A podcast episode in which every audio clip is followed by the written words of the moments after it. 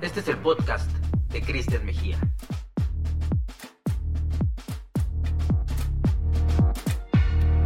Bienvenidos a un episodio más del podcast de Cristian Mejía y hoy tengo el honor, el placer, déjame cambiarte la vista para que te vean, porque luego se me olvida, entonces me veo a mí mismo nada más todo el tiempo, pero ahí está, ahí está Elba Quintero del otro, de este lado de la pantalla. Muchas gracias, Elba. Eh, les voy a platicar la historia de Elba y yo desde... Sí, por favor.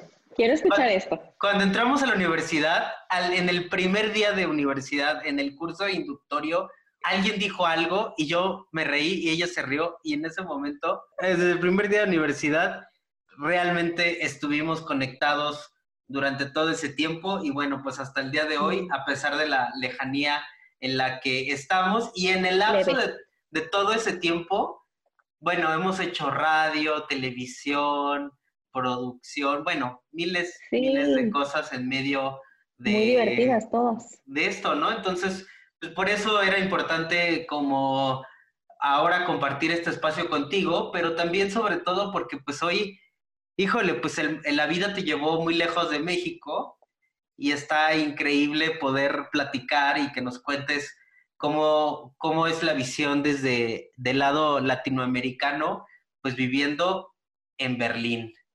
Así es. Bueno, no me gusta pensar que la vida me trajo, yo misma me traje, ¿verdad? No estuvo nada fácil, me costó mucho trabajo, pero si estoy aquí es por una decisión que yo tomé. Vivo Berlín de otra manera, por lo mismo. ¿Cuánto, ¿Cuánto tiempo ya tienes viviendo en Berlín? Bueno, ya vivías en Europa desde hace algún tiempo. Sí, desde que me casé, desde el 2012, me mudé a Alemania, pero vivíamos en una ciudad que se llama Freiburg, que está al sur de Alemania. En Berlín ya llevamos eh, dos años y medio viviendo aquí, pero en total en Alemania ocho. ¿Qué onda con eso? Yo nunca pensé eso jamás, jamás. Lo cual lo hace más emocionante. Con todas idas y vueltas, ¿no? Con todo y momentos buenos y malos. Claro, claro. Esa sí es la vida.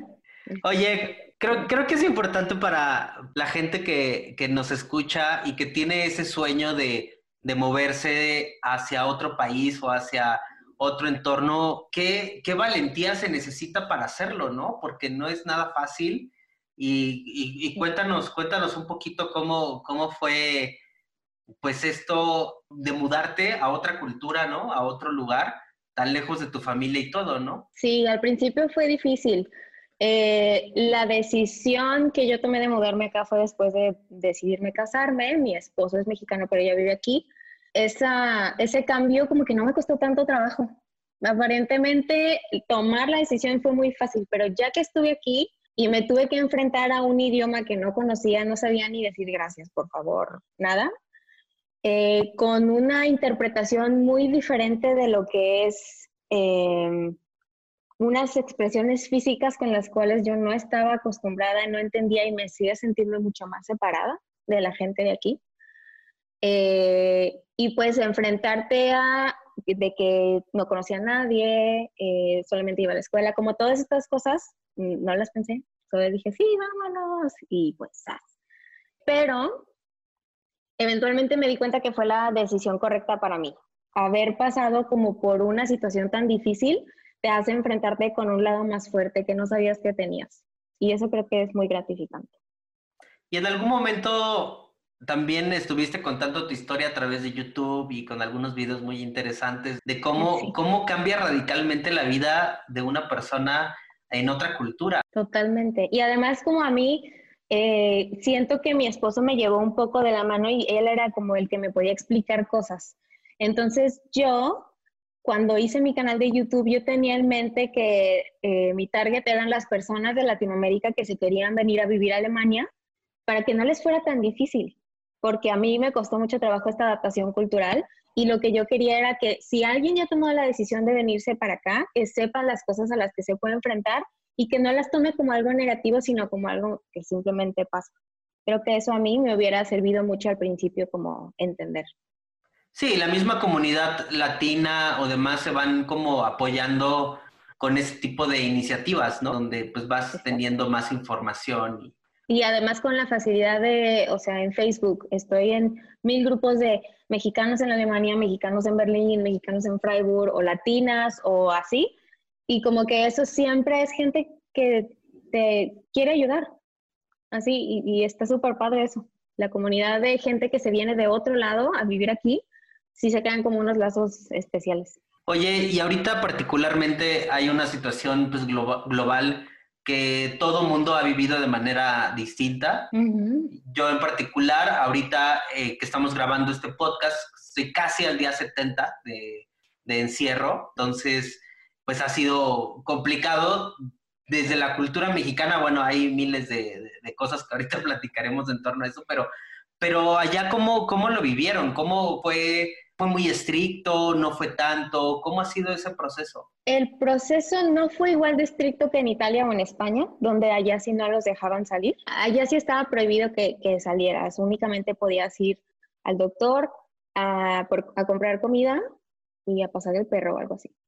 Eh, pero aquí en Alemania, lo único que hacían era que te multaban si no tenías una razón válida para salir pero las razones válidas para salir podían ser ir a comprar comida, salir a caminar, salir a hacer ejercicio, etcétera. Todas esas situaciones sí, estaban permitidas. Y también una cosa que estuvo prohibida desde el principio fue el distanciamiento y que no se podían juntar las personas que vivieran en distintas casas, más de una persona de cada casa.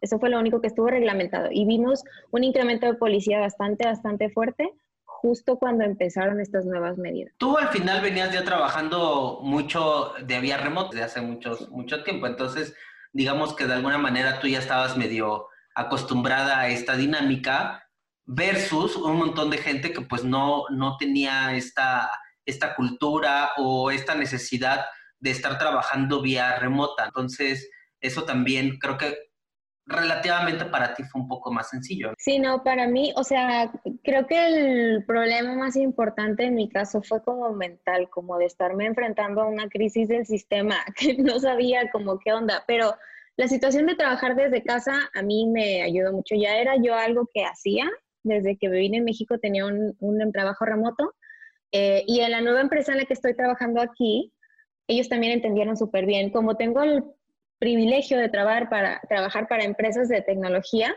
ahí la situación con trabajar remoto no es tan rara, ¿no? Estamos como un poco más acostumbrados a eso. Entonces eso no me costó trabajo, pero más bien yo creo esta sentir este impulso de checar Twitter 20 veces al día para saber cuál es el número de infectados. Así como algo muy sin sentido que al principio pensabas que era necesario saber y hasta que te caches a ti mismo a ti misma como viendo lo negativo de esto, es cuando tienes que empezar como a cambiar de patrones. Y eso fue lo que a mí lo que más me costó trabajo.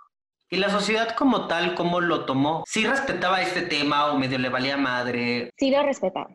O sea, es Alemania. Bueno, decir Berlín no es decir igual que el resto de Alemania, eso es algo también que creo que vale la pena recalcar, porque en Berlín hay gente de todos lados.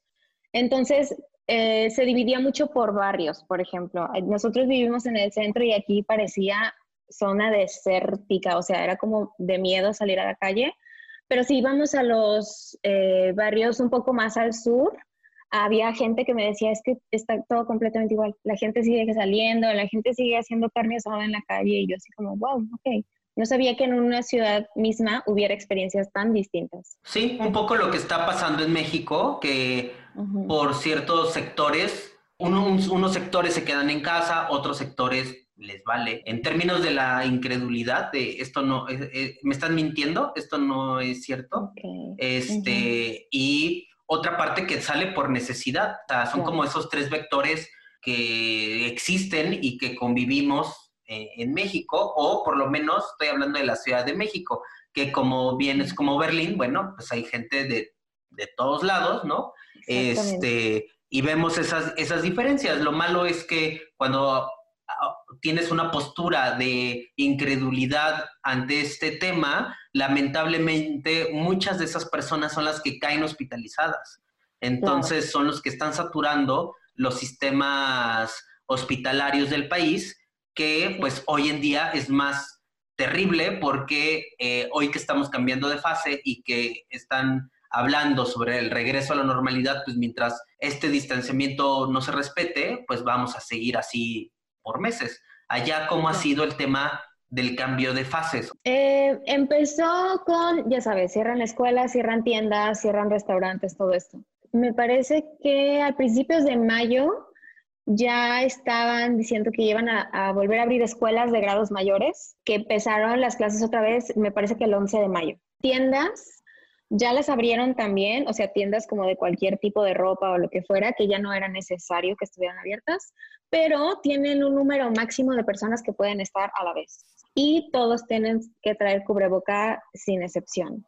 Y ahora ya están también abiertos los restaurantes. Acaban de abrir el fin de semana pasado y tienen también reglas bastante estrictas de distanciamiento, de cuántas personas tienen que estar adentro, etcétera. Y hemos estado como viendo los restaurantes, no tienen el mismo menú, eh, solamente tienen como ciertas cosas y únicamente tienen para llevar, como que están empezando otra vez, porque aquí sonó muy fuerte la manera en la que golpeó económicamente distintas industrias en Alemania, porque las personas empezaron a como paniquear porque qué vamos a hacer si tengo que cerrar mi restaurante y tengo cinco empleados o sí. Entonces, esa fue una discusión que se dio desde muy al principio. el Estado eh, respondió con cierto tipo de ayudas para las personas. Entonces, por ejemplo, yo he sabido de artistas que son freelance y metieron como una petición de que te den dinero porque no vas a tener trabajo en este tiempo. Y me parece que te daban el dinero en una cuestión de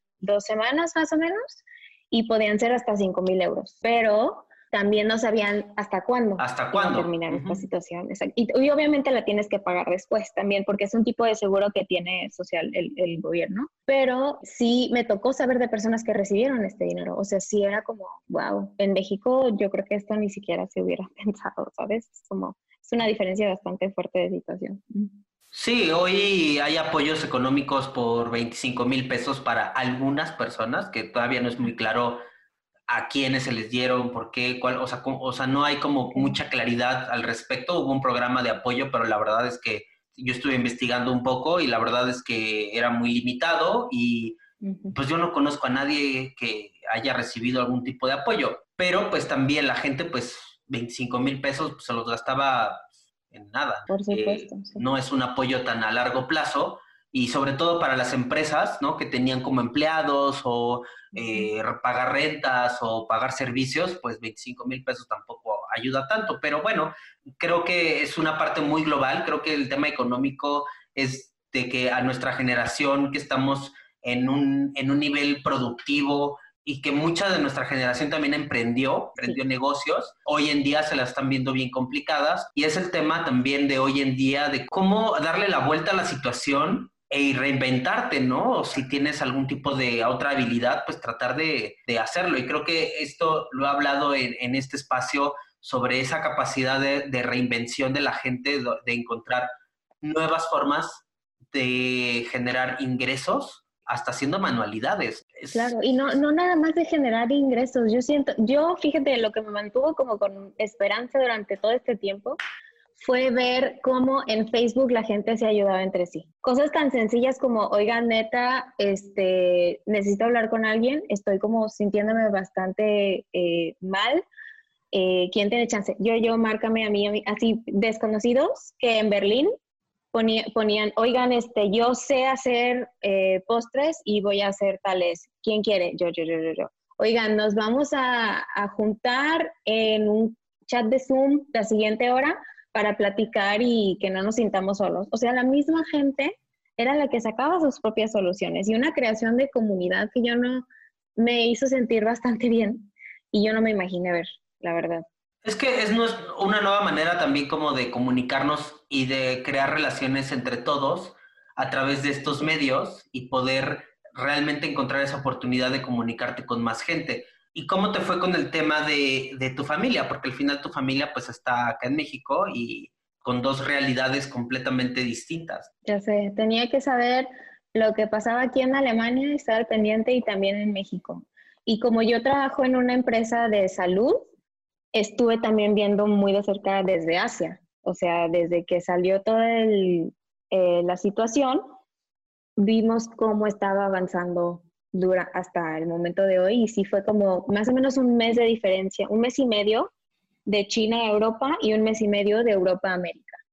Y es como cuando yo hablaba con mis papás, mis papás y, y yo estamos muy acostumbrados a hacer FaceTime, whatever, eso ya era algo que hacíamos desde antes, pero la frecuencia de las llamadas fue la que aumentó más porque ellos se sentían encerrados y yo también al principio necesitaba así como hablar con ellos y ya después fue como, oigan, tranquilos, todos estamos bien, como que nos echábamos la mano.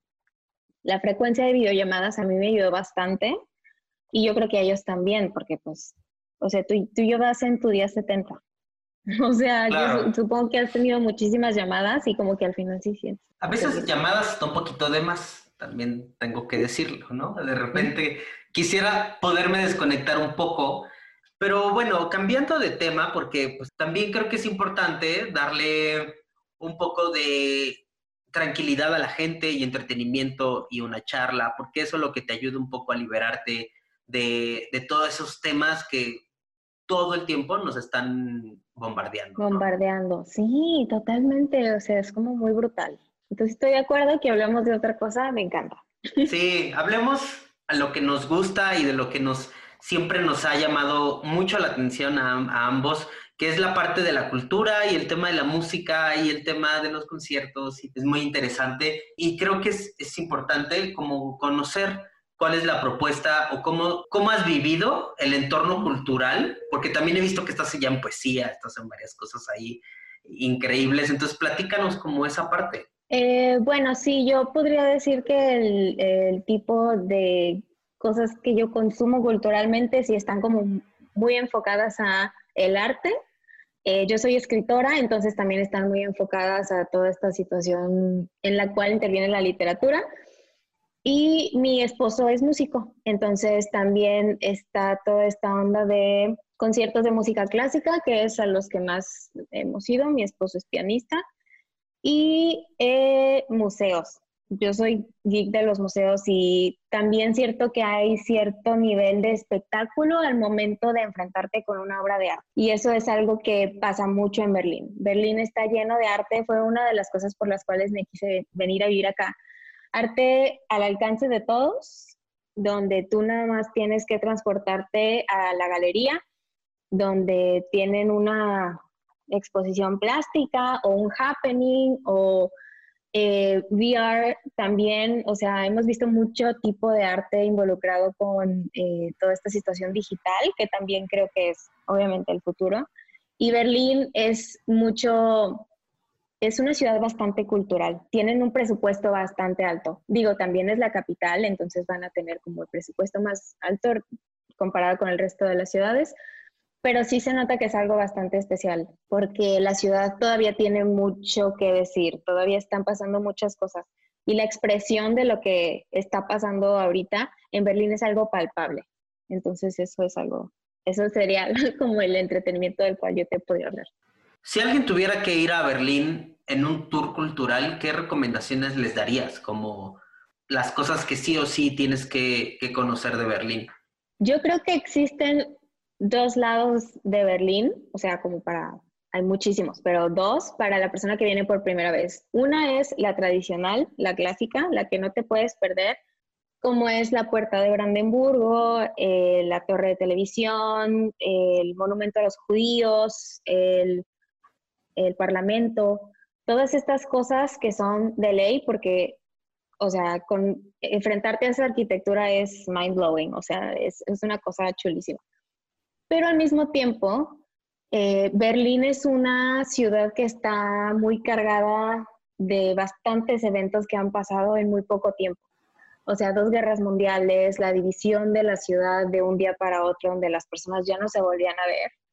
Eh, Todas estas cosas hicieron que la ciudad empezara a crear su propio lenguaje. Entonces, si tú quieres ver el Berlín turístico de irte a sacar la selfie y todo, eso lo vas a encontrar en cualquier página de internet. Pero la parte de Berlín donde, todavía se le ven las cicatrices de todo este cagadero que vivió, eh, la vas a ver mucho en su calle, en su arte hay mucho graffiti. Yo siento que Berlín está lleno de graffiti porque fue una de las expresiones más importantes que hubieron, sobre todo con el muro. Y hay muchos lados alternativos. Hay muchos lados que no es para cualquier persona. Yo, por ejemplo, llevé a mis papás a un lugar donde hay como murales. Eh, son fábricas abandonadas, pero las personas las empezaron a pintar y a mí me parece hermoso y mis papás pensaban que nos iban a robar, ¿sabes? Necesito que vean el feeling de todo lo que pasó aquí y la gente lo que sufrió y que tiene la necesidad de sacar. Y ese es otro Berlín que no siempre se logra ver, que yo creo que se ven en las galerías de arte, en las calles, en, en los tianguis de antigüedades. Puedes ver cosas así también. Oye, ¿y qué, qué, otras cosas has estado haciendo en Berlín, más allá de andar paseando en museos muchas horas muchas horas a las semanas. Si te siguen en Instagram, que ahorita damos tus redes, pues van a ver ahí que estás siempre dando un rol. Bueno, ahorita en estos tiempos, pues claramente está cerrado, ¿no? Pero... Eh, pero bueno, además de disfrutar Berlín como loca, eh, estoy también involucrada en algunos movimientos de escritoras. Entonces soy parte de la organización de Women Writers Berlin Lab, soy parte también de, de la Junta y lo que queremos hacer ahí es crear comunidad entre mujeres, personas que se definen a sí mismas como mujeres o que sean no binarias y que tengan algo que ver con la escritura. En este grupo eh, lanzamos convocatorias para hacer eh, signs o hacemos lecturas, bueno, hacíamos lecturas de cualquier eh, tema de las que las mujeres quisieran hablar. hacemos talleres, hacemos laboratorios y ha sido como muy gratificante. Y también, bueno, esa es como la parte de escribir en inglés, pero también la parte de escribir en español, que también eh, he estado en varios talleres, he participado como también para leer varias de mis poesías y es curioso cómo cambia el ambiente por el idioma, ¿no? Porque el, el, español como tu idioma natal, pues siempre lo vas a sentir como mucho más eh, palpable una situación, un elemento más rico. Pero en inglés es el idioma que compartimos todos en Berlín. Entonces eso nos une bastante a la hora de comunicar una idea o una vivencia. Está súper interesante esa, esa, esa, parte de, pues también es una comunidad de ayuda, ¿no? Para visibilizar que uno pensaría que en, en países de primer mundo no pasaría ¿eh? y sí pasa. Sí, por supuesto. O sea, la condición de género la compartimos no importando dónde naciste. O sea, todas yo creo que crecimos bajo las mismas características, crecer en un sistema que no está hecho para ti, ¿no? Como mujer te tienes que enfrentar a muchas cosas que, que no sabes ni siquiera por qué pasan y cuando ya te juntas con otras mujeres de las cuales hablan de esto, dices, wow, ok, no estoy sola en esto, pero también, no manches, no estoy sola en esto. Una de las maravillas de Berlín, o sea, nótese que estoy enamorada de esta ciudad, una de las cosas chidas es que te da el permiso de ser quien tú quieras ser. Entonces tú eliges quién quieras ser en Berlín. Y hay mucho de dónde ver y de dónde aprender. Entonces, una de las cosas que a mí me llamó más la atención fue este movimiento eh, feminista, que es algo también que pasa mucho en Berlín, porque en Berlín tienes que ser político. O sea, no hay como otra opción. Entonces, al momento de aprender más historias de otras mujeres y de, eh, pues sí, ciencias sociales, eh, estudios de género, todo esto, ya hace como mucho más sentido. Entonces, mi trayectoria feminista yo creo que creció bastante en Berlín, mucho más. ¿Te has enfrentado a algún tipo de discriminación? Cuéntanos de eso, porque creo que es importante hablarlo.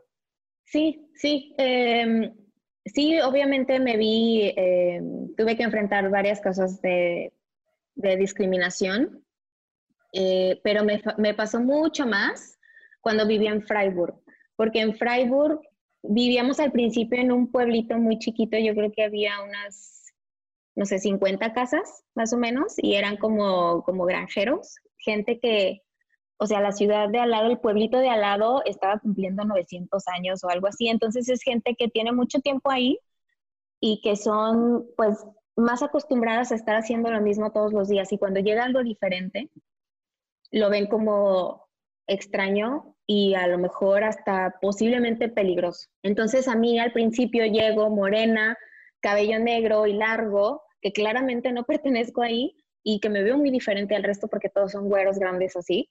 Y sí me tocaba como gente grande, sobre todo que se me quedaba viendo o que me decía cosas y que yo al principio no entendía porque nunca sabremos qué me dijeron.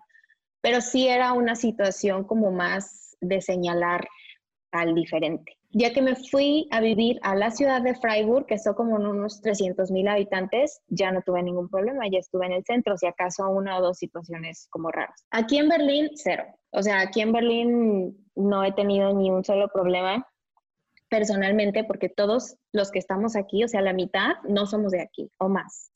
Entonces, como que te acostumbras a que es, es tierra de todos, o sea, porque estamos desde todos lados. Sin embargo, me ha tocado ver manifestaciones de extrema derecha y eso es lo que no me había yo puesto en contacto físico con manifestaciones que promueven la separación y gente que dice como su derecho a hablar más o menos con el discurso nazi, o sea, porque así es como, como hay un, como lema que es Wir sind das Volk, que es nosotros somos el pueblo y es el mismo como lema que utilizaban en la Segunda Guerra Mundial y hay gente que lo sigue utilizando en la calle y que lo he visto yo en las manifestaciones y eso para mí sí es como, wow, hay, hay un resurgimiento de la extrema derecha, no únicamente en Alemania, sino en toda Europa y creo que también en América, pero nunca pensé que llegara a ver palpable una amenaza que estuvo como tan fuerte en Alemania en la Segunda Guerra Mundial y que volviera.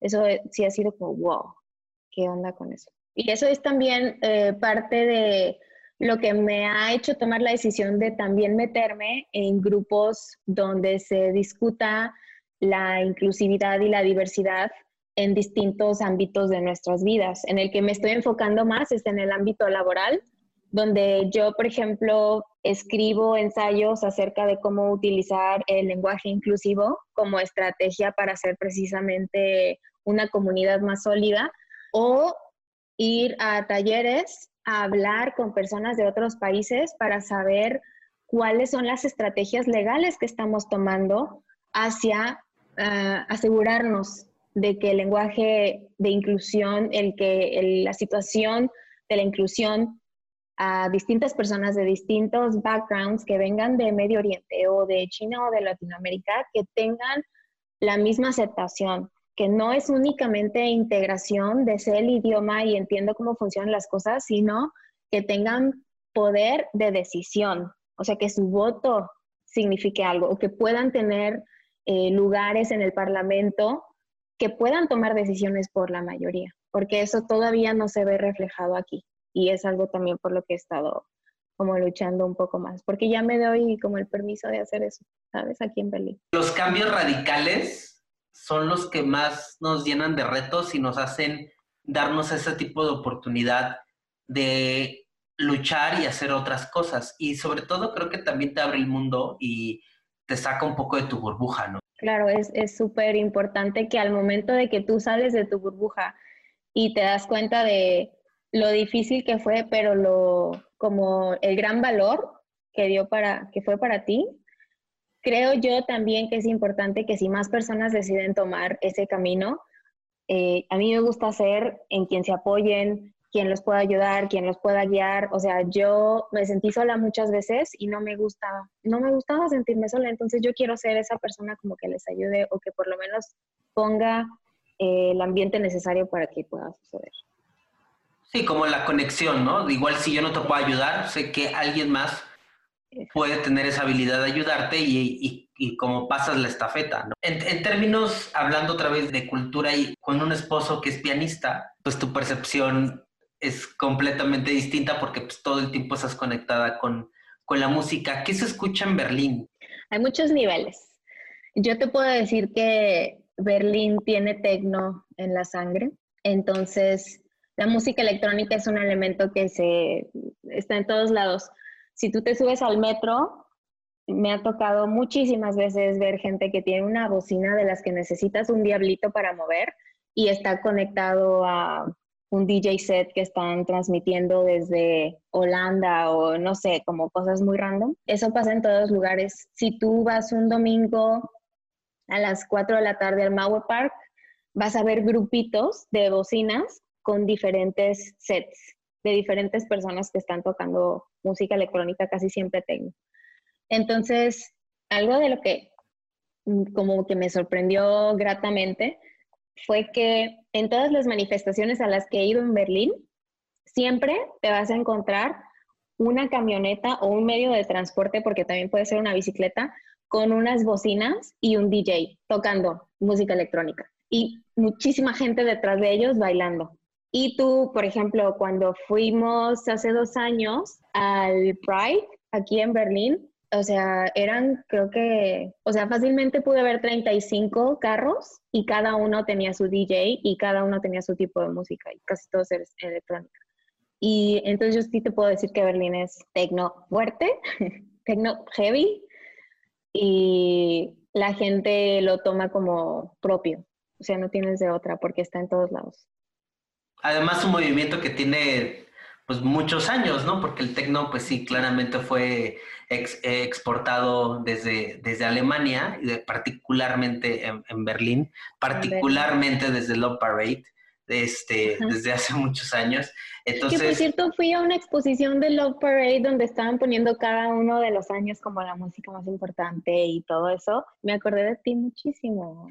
Sí, es que, bueno, pues uno de los movimientos que más nos marcó a la gente que nos gusta la música electrónica, eh, pues dio mucha visibilidad. Eh, digamos que en Europa ya era muy conocido, pero cuando, en 1999, cuando el género empezó a darse a conocer mucho más en Latinoamérica, eh, pues era una de las, de las cosas que tenías que saber, ¿no? Que estaba pasando. Pues ya, ¿no? De hecho, iban iba a haber un Love Parade este año, Cristiano. ¿Cómo crees? Sí, ya, ya estaban empezando otra vez a hacer todo y pues coronavirus, ¿verdad? Y ya no se armó. ¿Cómo sobrevivir ante esto en términos de la gente que amamos la música y que amamos el arte y que amamos la cultura? Eh, ¿qué, es lo que has estado viendo, leyendo? ¿Cómo, cuál ha sido tu conexión con este mundo ahora que pues te has tenido que mantener en casa? Eh, pues me enfoqué a estar creando como que sí me tomé el tiempo de, creo que pude identificar que las cosas por las cuales estaban pasando las estaba experimentando de una manera tan intensa que no tenía ninguna otra opción más que sacarlas, así como he escrito mucho, hice un proyecto de fotografía y fue como así, pero al mismo tiempo me tuve que controlar bastante, porque pasaba, no sé, cuatro horas en el teléfono todo el tiempo y me di cuenta que no era tan bueno, entonces traté de redireccionar mi atención. Estuve leyendo también mucho, me metí ridículamente heavy a aprender del calendario azteca, lo cual me sirvió bastante de distracción y estoy muy contenta con ese conocimiento, pero fue, no sé, distraerme, yo creo que cada quien puede encontrar su propia manera, pero para mí fue como tratar de alejarme de la realidad lo más que pudiera. Sí, una realidad que sin duda de repente llega en oleadas, ¿no? Muy fuertes y que hay que de repente distanciarse un poco de ella. No, no, no desde el lado de que, ay, me vale madre. Y sí, hay que tomarse un break a veces. Exacto. ¿Qué libro le recomendarías a la gente que agarre durante estos, este tiempo y se dé la oportunidad de leer o qué escuchar durante, esta, de, durante este periodo, porque pues a veces las opciones también se nos acaban, ¿eh? Claro, por supuesto. y terminas viendo videos de YouTube de gatos, este... ¿Cómo supiste? sí, persiguiendo una pelota, 12 minutos, el loop, muy raro.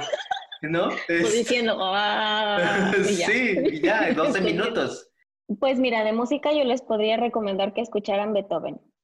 Eh, bueno, cabe destacar que yo no sé nada de música, yo todo lo aprendí por estar en contacto con mi marido, pero siento que Beethoven, que es también algo que estoy escuchando mucho este tiempo porque aquí está Fernando, los dos en la casa, la manera en la que maneja las melodías es tan larga y compleja, pero fácil con la cual puedes conectar al mismo tiempo, que sí te alcanza a llevar un poco más lejos de donde estás ahorita. eh, la manera en la que Beethoven compone, sí te obliga a ti como ser humano a tener la conexión con eso que estás escuchando. Dense oportunidad, Beethoven es pues maestro de la composición y creo que sí vale mucho la pena que se cierren los ojos y se pongan a escuchar, no sé, el primer movimiento de la novena, si quieren. Cualquier movimiento de la novena es como muy fantástico. Entonces, eso les puedo recomendar. Y de leer, les diría que se den el tiempo de regalarse ese libro, el cual han querido estar leyendo y lo ven ahí en su casa o lo ven ahí en, tu shopping cart o lo ves por ahí, dense chance. Va a valer mucho la pena. Si es algún libro que ya le echaste el ojo, date 15 minutos hoy. Con 15 minutos la armas y vas a ver que tu día va a cambiar. Pues sí, porque opciones tenemos un montón de libros olvidados que tenemos ahí en las recámaras, ¿no? Yo actualmente les quiero recomendar uno de Andrés eh, Oppenheimer que se llama Sálvese quien pueda y que justamente viene muy ad hoc con este tiempo que estamos viviendo, porque justamente habla sobre cómo eh, la industria va, eh, está siendo reemplazado en muchos empleos por la parte de robótica.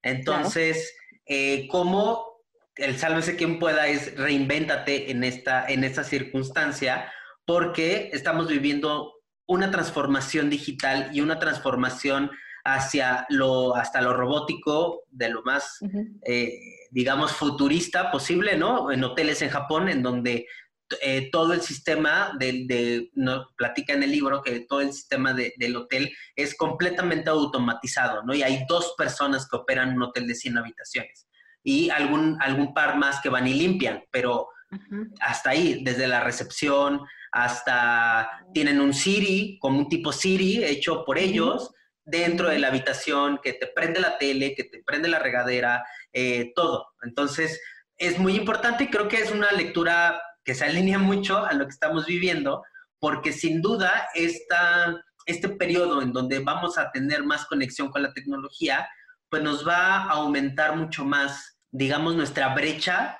de, del Internet y de cómo convivimos con ella, con la, con la, con la misma tecnología.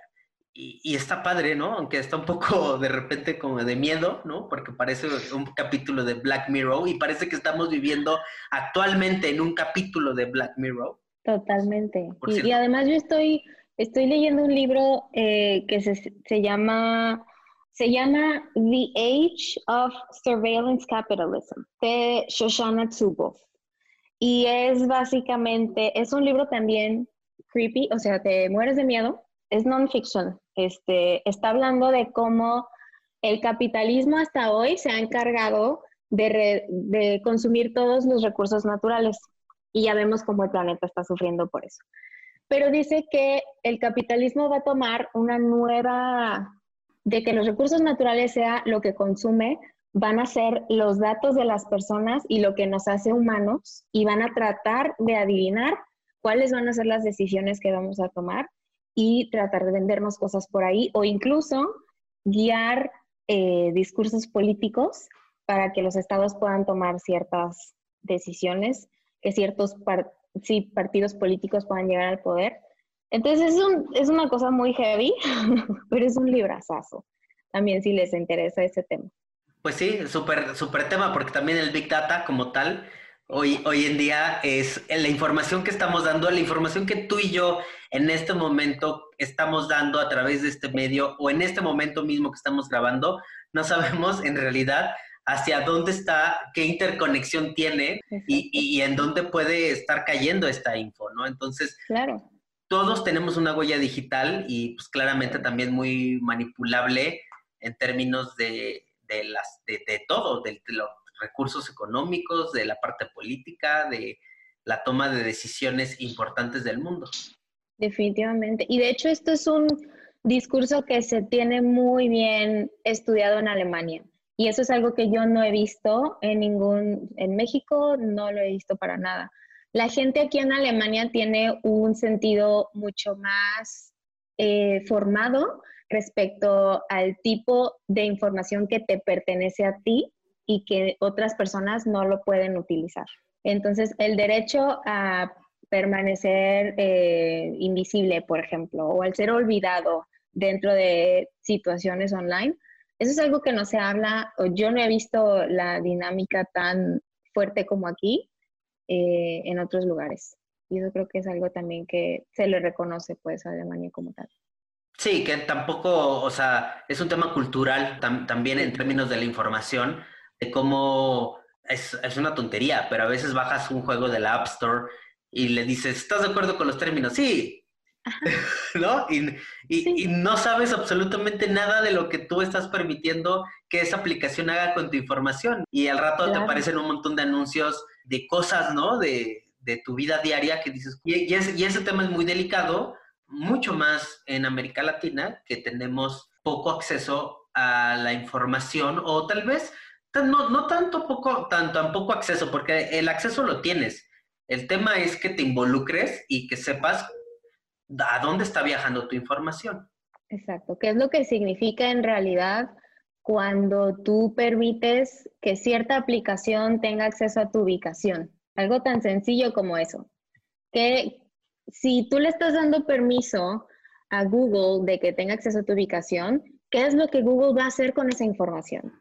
El gobierno no le exige nada, porque las leyes no alcanzan a irse tan rápido como se van las empresas de tecnología, y los usuarios en realidad no saben cómo si esa información va a ser utilizada, pues no quiero decir en contra de, uno mismo, pero si tú vas a una tienda, por ejemplo, vas a Gap o whatever, y después te empiezan a aparecer como mucha publicidad de Gap, ¿por qué permití yo que pasara eso? ¿En qué momento permití yo que pasara eso? Como hasta qué punto les estamos dando nuestros datos y cómo los pueden utilizar en nuestra contra. Pues muy interesante tema que quiero, quiero abordar y les voy adelantando, quiero abordar el tema de las fake news en, el en la temporada del COVID porque justamente pasó algo muy curioso hace algunos días aquí en México en donde ahí ya había un WhatsApp y había hasta un audio en el que decía que el gobierno estaba esparciendo el COVID en unas pipas, este, en unas colonias, entonces la gente salió y quemó patrullas muchas cosas. Sí, búscalo en internet, está